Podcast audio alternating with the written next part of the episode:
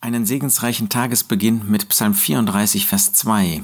Da sagt David, den Herrn will ich preisen alle Zeit, beständig soll sein Lob in meinem Mund sein. Das ist ja ein wichtiger Psalm, den wir häufiger lesen, den wir häufiger vor uns haben.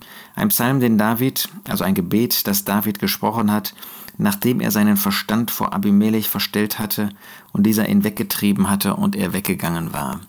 Er musste zurückblicken, musste sagen, David, ich habe falsch gehandelt. Ich habe mich da verhalten, nicht wie ein König, nicht wie jemand, der schon gesalbt war. Er war ja noch nicht äh, in offizieller Position des Königs, aber er war schon gesalbt. Er wusste, dass die Königswürde einmal auf ihn warten würde. Und da hat er sich völlig falsch verhalten. Aber er hat das eingesehen. Er hat das bekannt. Er ist wiederhergestellt worden. Und dann hat er gesagt, den Herrn will ich preisen alle Zeit. Da soll nichts in meinem Leben sein, was dieses Lob Gottes irgendwie unterbrechen könnte. Denn wie hätte er in einem solchen Zustand, wo er so tat, als ob er keinen Verstand hatte. Wie hätte er in einem solchen Zustand Gott preisen können? Das war ja ein Leben vollkommen im Widerspruch zu Gott.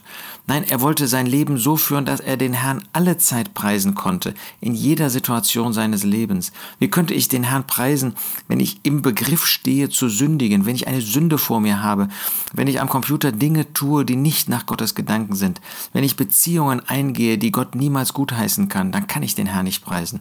Aber unser Herz soll voll sein von dem dem Herrn, dass wir ihn alle Zeit in jeder Hinsicht preisen können. Und dann wollen wir das auch tun. Dann wollen wir in Lebensumständen, die schwierig sind, wollen wir nicht bitter werden.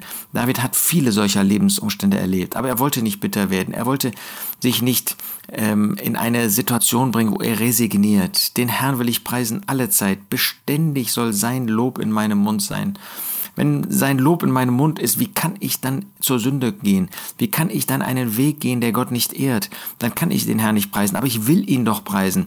Sein Lob, sein Preis, der Dank ihm gegenüber, die Anbetung soll in meinem Mund sein. Ich möchte das, weil ich ein Christ bin, weil ich jemand bin, der Kind Gottes ist, der Gott loben möchte.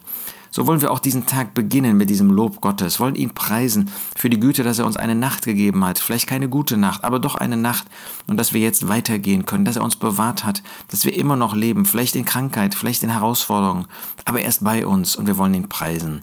Den Herrn will ich preisen alle Zeit, beständig soll sein Lob in meinem Mund sein.